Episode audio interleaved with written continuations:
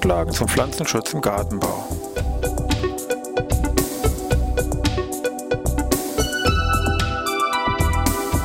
Ein wöchentlicher Podcast der Forschungsanstalt für Gartenbau an der Fachhochschule Weinstefan von und mit Thomas Lohrer. Für Gartenbaustudenten und alle anderen, die sich für Krankheiten und Schädlinge an Pflanzen, deren Biologie und Bekämpfung interessieren. Thema heute Schwebfliegen. Ja, ich begrüße über das Wein Stefan zur neuen Podcast-Ausgabe hier Pflanzenschutz im Gartenbau. Wir sind heute im Thema Nützlinge wieder, sage ich mal, an der Reihe. Es gibt ja so im Bereich Gartenbau kann man fast schon, fast schon sagen, die, die großen drei Nützlinge, Nützlingsgruppen, die sich hier irgendwie wiederfinden, das sind zum einen die Flurfliegen, die Marienkäfer und eben hier diese Gruppe der Schwebfliegen, mit der wir uns heute ein bisschen genauer beschäftigen wollen. Wir wollen mal ganz einfach mal uns zu Beginn vielleicht einfach mal so ein Wörterbuch nehmen, hier Brockhaus Warek, deutsches Wörterbuch, und mal gucken, was so ein Wörterbuch eigentlich zum Thema Schwebfliege da drin steht. Können wir mal nachschauen, also hier Schwebfliege, die Schwebfliege, also weiblich, zoologischer Begriff steht hier, Zitat, Angehörige einer Familie oft schwarz oder brauner Fliegen mit gelber seltener roter Zeichnung, die mit raschen Flügelschlägen sehr lange und ruhig in der Luft an Ort und Stelle zu stehen vermögen. Syrphide, wissenschaftliche Bezeichnung steht da auch noch. Das ist eigentlich wunderbar. Das eigentlich trifft schon die Beschreibung so ein bisschen hm, auf den Punkt. Der Name Schwebfliege passt eigentlich hier wirklich sehr gut, weil es wirklich eben, wie wir eben auch gehört haben, ein Tier ist, was eben in der Luft hier richtig schweben kann. Und zoologisch betrachtet ist es auch wirklich hier eine echte Fliege. Wir kennen ja andere Begriffe hier aus dem Tierreich, wo der, der deutsche Name ist eigentlich überhaupt nicht stimmt, wie meinetwegen Urwurm, das ist ja jetzt ja kein Wurm im zoologischen Sinne, oder auch meinetwegen der Begriff Flurfliege ist auch ein bisschen jetzt für einen Zoologen ein bisschen irreführend, weil es natürlich in dem Falle keine echte Fliege ist. Aber bei der Schwebfliege passt eigentlich dieser deutsche Begriff wunderbar. Es handelt sich bei den Schwebfliegen, also wurde auch schon genannt, wissenschaftlich hier Familie der Syrphide um ein Insekten mit einer vollständigen Entwicklung, also Eilarve, Puppe und dann hier das Imago. Die Larve selber durchläuft hier drei Stadien. Wir haben in Deutschland von diesen Schwebfliegen ungefähr 400 verschiedene Arten, weltweit dann weit mehr als zehnmal so viel, also rund 5000 Arten von Schwebfliegen gibt es hier weltweit, also schon ein riesengroßes Spektrum, was hier vorkommt. Was nun die Berührungspunkte von Schwebfliegen hier mit dem Gärtner, mit dem Gartenbau? Zum einen natürlich fällt auf, Stichwort Blütenbestäubung, mehr die erwachsenen Tiere, also die Imagines. Und das andere natürlich, wir sind ja heute beim Thema Nützlinge, dann natürlich die betreffenden Larven, die hier als Nützlinge, als Blattlausräuber unterwegs sind. Bei den Erwachsenentieren ist noch ein besonderes Phänomen die sogenannte Mimikrie, die hier sehr weit verbreitet ist. Das heißt also letztendlich die Nachahmung wehrhafter Insekten zum Schutz vor Feinden, die sie so teilweise wirklich bis zur Perfektion beherrschen und eben verschiedene, ich sag mal, wehrhafte Insekten versuchen hier nachzumachen. Also meinetwegen bestimmte Bienen. Es gibt auch manche Schwebfliegen, die im deutschen Namen hier den Namen mit drin haben, meinetwegen Mistbiene. Das ist gar keine Biene, das ist wirklich natürlich eine Schwebfliege. Oder es gibt eine ganze Reihe von Schwebfliegen, die so ein bisschen hummelartig sind, die auch entsprechende laute Geräusche hier ähnlich wie eine Hummel machen können. Und es gibt auch manche von denen, Schweblinge natürlich, die von vielen immer sehr schnell für Westen gehalten werden. Und ja, das ist wie gesagt schon teilweise richtige Kunst von diesen Schwebfliegen, dass sie hier das wirklich teilweise bis zur Perfektion hier nachahmen können. Gut, dann wollen wir uns mal diese Tiere, diese Schwebfliegen mal ein bisschen genauer angucken von der Beschreibung, gerade diese erwachsenen Tiere, dass man da diese Trennung Wespe oder Schwebfliege relativ sicher auch als Gärtner hier drauf hat und zum anderen natürlich hier mit der Biologie und auch hier diesen, diese Aspekte Nützling, Nützlingseffektivität mal ein bisschen genauer hinterfragen.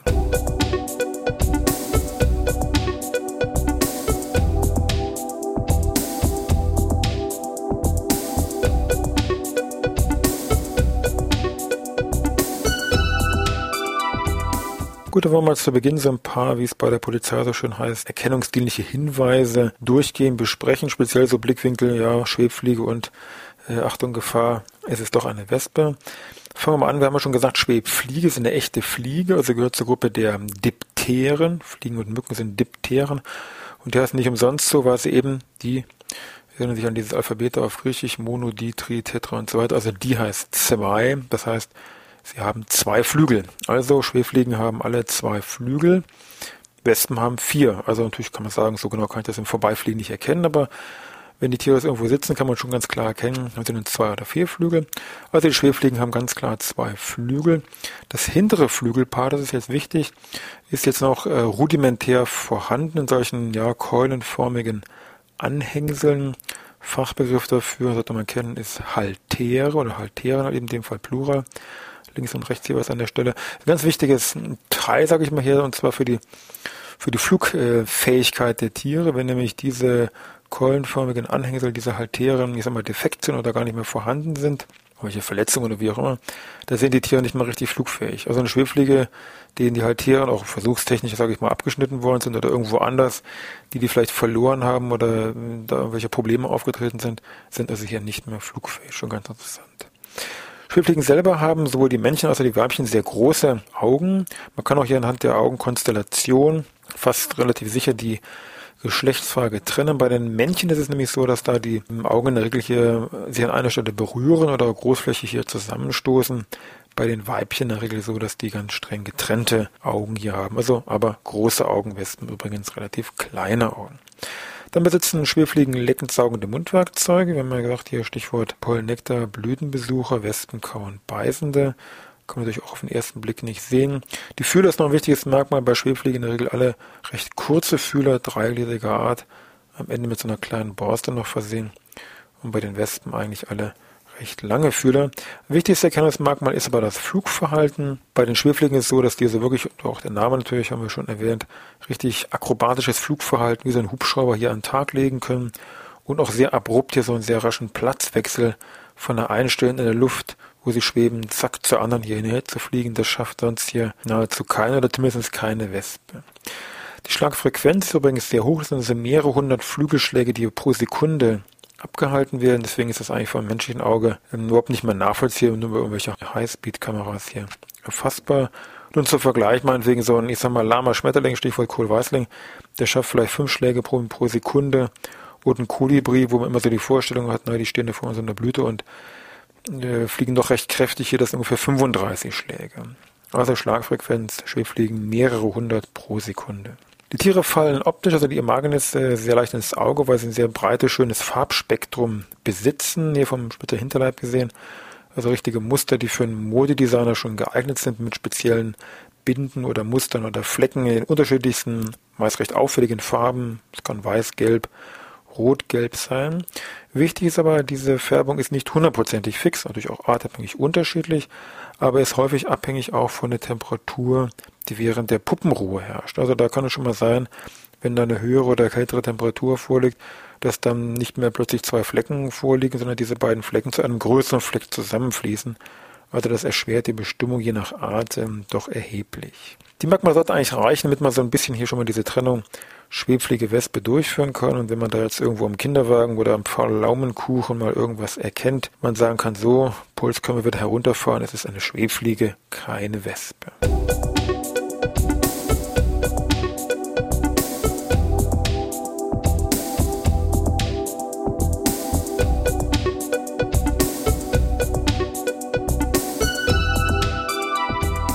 Bei der Larven hatten wir schon erwähnt, Stichwort blattlos Räuber, also als Nützlinge aktiv. Das denkt, sage ich mal, der Gärtner auch natürlich zurecht, aber vom Grundsatz her liegt er mal wieder so ein bisschen falsch, weil nämlich hier die Larven je nach Schwebfliegenart ein deutlich anderes Nahrungsspektrum haben. Also man kann ungefähr rechnen von diesen 100 Prozent sagen wir, Schwebfliegenarten, die bei uns vorkommen, sind schon rund 30 Prozent Arten, die hier als blattlos Räuber aktiv sind, also diese Tiere hier aussaugen, also Stempelnüssling bedenkenlos, sind aber ungefähr ein bisschen weniger als 30 Prozent, so 25 Prozent, die hier ganz klar als Pflanzenschädlinge aktiv sind, die also hier pflanzliche Nahrung auf ihrem Speisezettel stehen haben.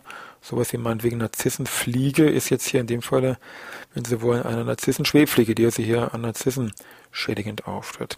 Der ganze Rest, also fast die Hälfte von allen Arten, sind irgendwie mit, ich sag mal, abgestorbenen toten Substanzen bedienen sich, ob das nun in Bäumen ist, also in diesen abgestorbenen Bäumen, in diesen Baumstubben oder in irgendwelchen Flüssigkeiten, Schlamm, Stichwort sage ich mal hier, äh, Mistbiene oder Gülle und so weiter, die tauchen also hier, wie gesagt, in diesen toten, abgestorbenen Substanzen, ob fest oder flüssig, ähm, tauchen die hier auf. Also Nahrungsspektrum, wichtig bei Schwebfliegen, ein bisschen breiter als wie jetzt nur im Sinne von Nützlinge aktiv. Aber die gucken wir uns mal ein bisschen genauer an. Also wenn ich so eine Schwebfliegenlarve jetzt sehe, die sich da irgendwo bei diesen Blattlauskolonien hier drin äh, bewegt, wichtig, so als Erkennungsmerkmal, das ist eine beinlose Larve. Also wir haben letztendlich, wie sie es für eine richtige Fliege gehört, hier eine Made, wenn man so will, vorliegen. Die sind in der Regel etwas bunt gefärbt, sind so ein bisschen nacktschneckenartig vom Gesamthabitus, so 10 bis 20 Millimeter lang ungefähr. Sie sind auch von der Form her nicht gleichmäßig, sondern der Kopf ist nach vorne so ein bisschen verschmälernd, verjüngt, nach hinten wird es ein bisschen dicker. Sind auch tagsüber natürlich hier in diesen Deadlaus-Kolonien zu finden, sind aber jetzt, was ihre Aktivität angeht, im Schwerpunkt dämmerungs- und nachtaktive Tiere.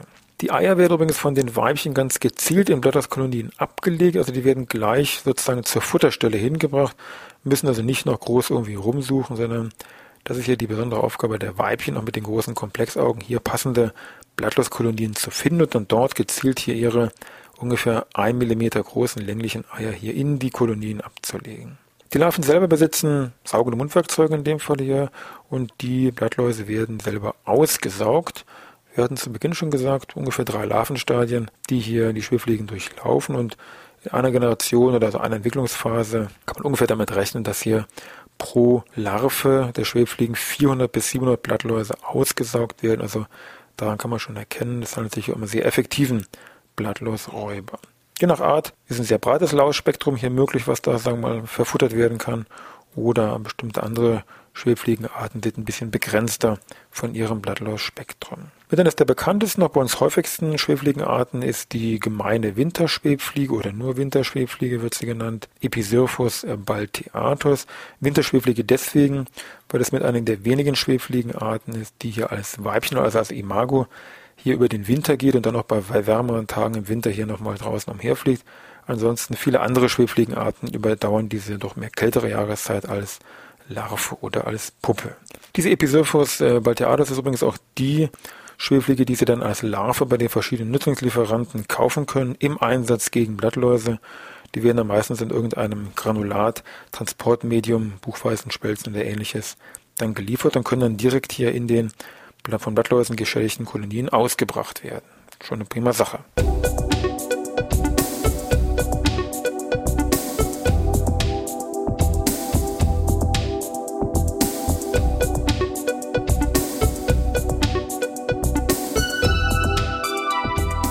Nachdem wir uns jetzt mal die Larven ein bisschen genauer angeguckt haben, zum Schluss nochmal hier einen Blick auf die Erwachsentiere, also auf die Imagenes.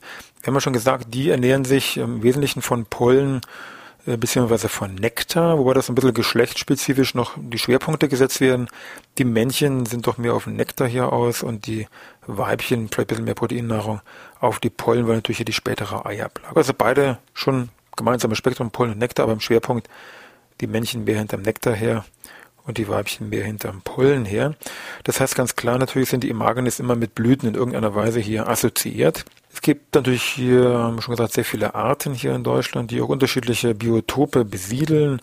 Es gibt spezielle Arten, die mehr in Wäldern vorkommen, die mehr an feuchten Standorten vorkommen, die mehr an trockenen Standorten vorkommen, die mehr auf Wiesen oder Weiden vorkommen. Also das Artenspektrum ist relativ breit. Wenn man da versucht, mal so ein bisschen ein paar Pflanzengruppen oder Familien zu finden, wo nun sehr häufig Schwebfliegen vorkommen, kann man das machen. Allen voran, hier sind die Doldenblüter zu nennen. Das ist so die Hauptfamilie.